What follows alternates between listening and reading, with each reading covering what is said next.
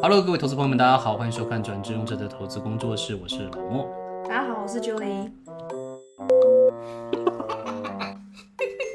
对不起，对不起，吃的有点饱。我们要讲什么？我们讲午餐吃什么？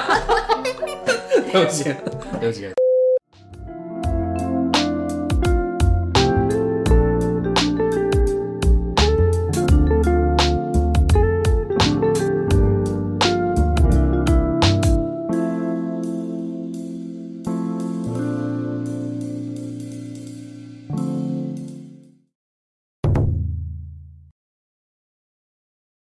们今天来讲，前天有通过一个法案啊，对对对对，Type C。好，那通常有这种新利多消息出来的时候，那个投资朋友就很喜欢问说，这个有短线的利多消息带动吗？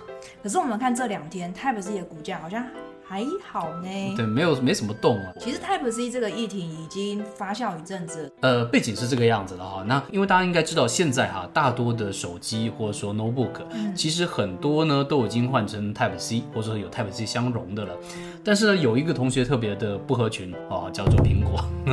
苹果大家如果现在用 iPhone 的话，应该都知道哈，它的那个充电口还是用它自己的哎对 Lightning 的这个接口。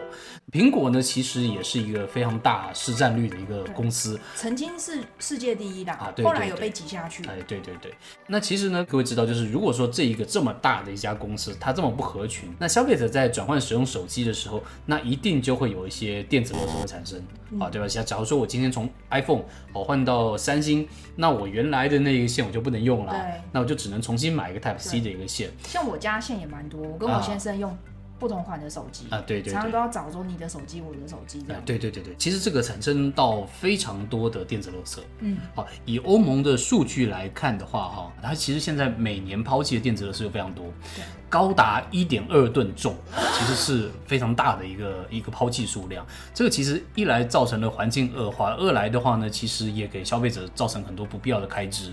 那其实这个样子的开支，据他们统计啊，大概是高达二点五亿欧元，大概多少台币来着？所以就六十几亿的台币。六十几亿台币。所以像刚才老莫讲一点二吨重的电子垃圾，我可能还没有什么感觉。嗯，但是讲到说大概可以一年省下六十几亿的台币，嗯每次我就比较有感觉了。所以说，欧盟呢就在礼拜二的时候，他就通过了一个这个法案，他讲说呢，希望在二零二四年开始哈，呃，所有在欧盟区上市的这些电子产品都要用这个 Type C。那像在刚刚这个逻辑推导下来，其实无疑这个最大的这个影响的人呢，就是苹果了。好，苹果呢，它是现在少数没有用 Type C 的这个大公司。嗯，好，所以说如果做一个这么大的一个 remodel 的话，那势势必苹果它可能要做一个设计上的调整。对，哎，这边有一个很有趣的小故事。嗯。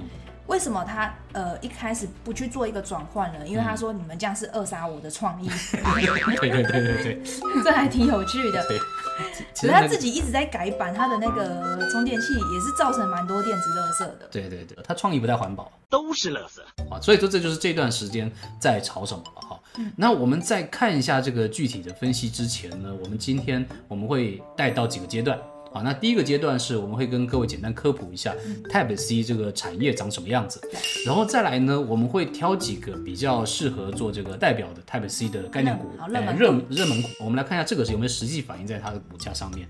好，最后一点呢，我们会讲说可能未来它会面临的一些机会或是说问题。嗯，好来，那我们就开始第一部分，我们先讲一下 Type C 的产业哈。呃，其实我们这边刚好有一个 USB Type C 的这个线哈，那我们就以这个来做一个例子，好，我们来讲一下 USB 的这个产业长什么样子。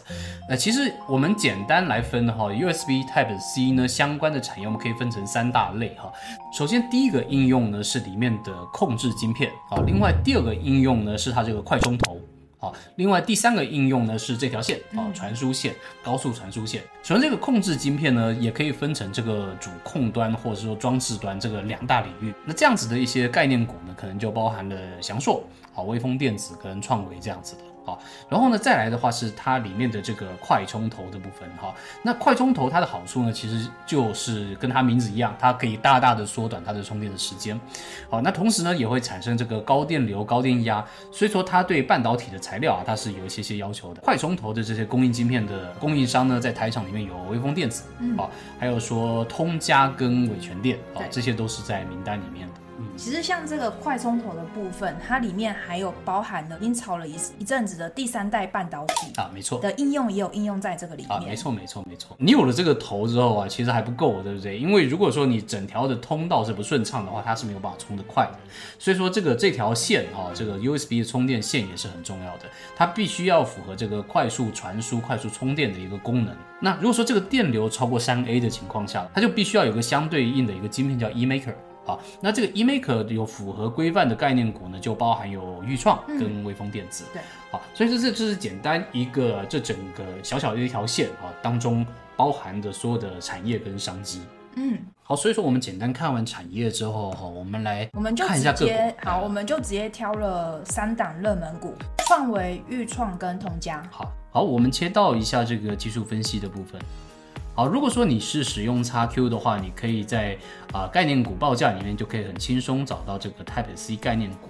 那当中呢，我们就看一下这三档股票吧。好，所以说我们第一档来看的是这个创维啊，六一零四创维。我们来看一下这两三天的走势。嗯，利多消息发布出来之后，哎，股价反而没什么动。嗯，对。好，这为什么呢？很简单。我们直接再把这个日 K 图再缩更小给大家看一下，就以创维这一档个股为例好了。从去年台股在跌的时候，对，它已经从相对低点一路涨到三百多点，哎，涨很多，从四十几块涨到三百多块，已经涨很多了。而且那时候 Type C 已经确认了嘛，通过嘛，还没。嗯，那时候都还在谣传，我说未来可能会普及化 Type C。对对，都还在八卦阶段，哎就已经涨了。对，在股市当中有一句话叫做 “Buy the rumor, sell the fact”。嗯，哦，就是在谣言当中的时候，股价是最容易涨起来了。嗯，反而事实发生的时候，而股价已经事先先反应了嘛，所以它反而不动。没错。然后反而是看到新闻的散户跳进去之后，发现哇。我怎么变成当成出货的冤大头了？啊，没错没错，其实尤其像是台股这种电子厂居多的哈，对，就特别容易受到这样子的一种就是干扰。对，在这段趋势，我们有几个重点也可以再分享给大家。嗯，在这上涨的过程当中，哦，都有几个那么出大量、出大量、出大量，那这个都是算是 只在慢慢的。阶段啦，那现在股价是一个下跌的阶段，嗯，好，那现在又有利多的消息出来，我们要怎么观察说到底这个有没有机会？因为现在下跌阶段嘛，所以我们是看先看有没有反弹，我们注意一下配合大盘现在这一个反弹的节奏，所以像创维这样个股，它在这边也打了一个小底，呃，就看它在这个利多消息配合的当下有没有机会做一个反弹。嗯，那反弹要注意什么？他会想办法去挑战前高嘛？啊，可是上面的高点有这么多套牢的量，嗯，也不是那么容易的一次过。所以当如果有机会向上去做一个挑战的时候，嗯，挑战失败再往下，形成了一个高低点都越来越低的趋势，嗯，那势必是又要再往下去测试支撑。投资朋友，如果你还持有这一档个股，嗯，你想要抢反弹的。嗯，或者是希望反弹能够解套的，就要去注意一下。对，可以观察一下这样有可能的发展。对，好，那呃，不代表说有利多消息它一定会反弹，也有可能不弹嘛。如果是不弹的情况之下，哎，那其实就是要配合现在的大盘嘛，因为现在大盘还在一个区间震荡整理。好，所以很多个股的走势就会跟大盘很像，在区间震荡。嗯，那一旦个股去跌破了整理区间，不管是上升趋势线、颈线，好，或者是平台区下缘，嗯，好，那势必都还会有一些冲击波要发生。呃，所以说其实如果我们看创维这一段的话，我觉得有两个 take away。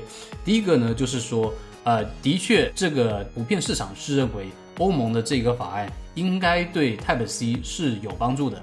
但是呢，股价已经提前发生了，对，好，所以说导致欧盟的政策通过的那一瞬间，大家都完全无感，因为早就知道会通过了，股价也早就涨了，对啊，没错，而且更何况是二零二四才发动的，对，对吧？所以说那就更不会那么快了，这是第一个。另外第二个是从技术分析来看的话呢，目前它其实是在比较高档震荡的一个情况。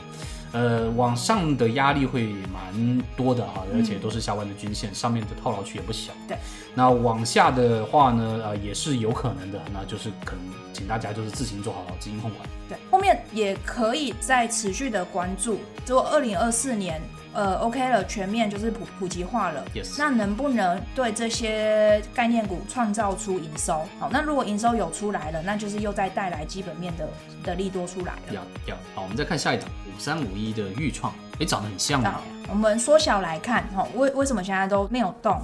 因为实际上大家都已经在去年的时候逆大盘涨了一大波了，所以现在大盘在休息，现在反弹，它有没有弹？有，它还是有弹，哦它还是有弹。但不过注意，我们是讲弹，代表说它是一个空头走势中的上涨，所以我们对简称是反弹。对，这个的确挺明显的，完全高通都不过高啊。对，嗯然后看它这个就是有上去，但是碰到前面套牢的压力。那像这种状况啊，要么就是用时间持续整理，嗯，要么就是哎真的受到主力青青睐，受到那个市场青睐，是出突然爆大量碰就上去都有可能。哦那如果再下来的话，那势必就是要再往下测试支撑了，对，总而言之是两个上下关卡都贴的挺近的哦。是有一点那种三角收敛的味道。呃，三角收敛它是这样子，在这个收敛的过程当中，它可能向上去突破挑战前高压力，当然也有可能向下跌破，那它势必就要再往下去测试支撑了。我们在看股票的时候，我们不能只一昧的看一个方向，我们要做好两手策略。这个两手策略你就要有应对的方式。要好，好那再下一档通家三五八八，好，来，各位应该没有发现到，我已经把股号切过去了，嗯因为他们实在长得太像了。三个股票都很明显啊，沿路往上拉高。当真正的政策通过之后，反而没有什么感觉，呃，没有感了。对，无感。其实也有有一点在配合现在的大盘，现在大盘没有什么资金行情，每一天量都是像小小小小的，好，所以很多个股的涨幅就不不太大了。要 OK，所以接下来除了个股的现行要特别小心注意之外呢，然后再来搭配大盘，大盘如果在这一波反弹结束，嗯要再持续往南的话，那要小心，很多个股都会被大盘一起带塞。嗯，那我们要做一个转场吗？就是这样。好，傻小，我们现在回来了，这样子。好，我们现在回到现场。好，我们回到现场。好，OK，好，所以说我们刚看完到现在哈，至少我们知道，就是 Type C 的确有商机啦，好，但是呢，已经在股价里面提早一早就发生了哈其实我我听我先生说，啊。现在许多欧洲进口车也陆陆续续搭载了 Type C 的接口，啊，对，所以说这个应用肯定是越来越广，是越来越广的。哎，对对对，没错。所以说这个呃方向呢，应该是有商机的，而且苹果在换了之后，也会有一波的这个大量的生产哎，潮哎对对对，没错。所以这个事情是有的了哈。对，但其实未来有一个潜在的利空跟一个潜在的利多，对，我们好还是要跟还是先跟大家跟同讲讲。仁讲一下，我我们都习惯把风险讲在最前面嘛，所以我们先讲利空，然后等一下再讲利多。呀，好，那这个利空就是什么？这种电子设备的产品，其实它的生命周期都比较短。啊其实现在看到什么两三年就换一次，像早期在用 iPhone，iPhone、比较粗的那个线头，一直换啊，一直换。嗯嗯嗯，那到现在又要改成 Type C，对，可能明天有 Type D 啊，啥事？呃，不会 Type D 啦，就 Cup D、Cup E 之类的。你好大的呀！那我们不知道说是不是之后又科技推陈出新，又有在更高速的传输线头。就是后浪推前浪嘛。这个是我们在做股市研究，尤其是呃科技产品要特别小心注意的地方。嗯嗯，没错没错。当然，现在还是没有这样的风险啊，只不过我们先把潜在的风险告诉观众朋友。对，这迟早会发生，只不知道什么时候。对，那另外有一个潜在的利多啊、呃但也不能讲利多，是现在除了欧盟以外哈，中国也在研议相关的法令，所以说呢，极有可能就是受到欧盟以及中国的压力之下。苹果会比较更快的来去做这个更换。不过呢，其实如果我是苹果的话，既然我要改，那我应该全球的规格会一起改了哈。那应该不会有两波的这个受益潮才是，理论上就一次就一次性搞定。这个还可不可以持续关注？好像还是可以的啊对对，对还是可以持续还是可以持续关注。那我们一线操作，对对对对对，电子产品哦，周期很短，所以说其实这种收到新闻一上一下的机会是很大的。嗯，那就请大家还是啊保留灵活性了。好，那这就是我们今天跟各位分享的节目了。那欢迎各位到我们的 YouTube、我们的 Pocket 上面关注我们，同时我们的 PPA 的下班极简投资学也上线了。那当中呢有非常多好的内容尤里跟我会亲自在上面授课，而且各位可以无限的复习、无限的观看。现在呢我们正在首月的特惠当中，那欢迎大家可以输入底下的这个优惠码，你可以首月再减两百元。好好的，那以上就是我们今天的节目内容了，那我们就下周再见喽。好，好，大家下礼拜见，拜拜。拜拜。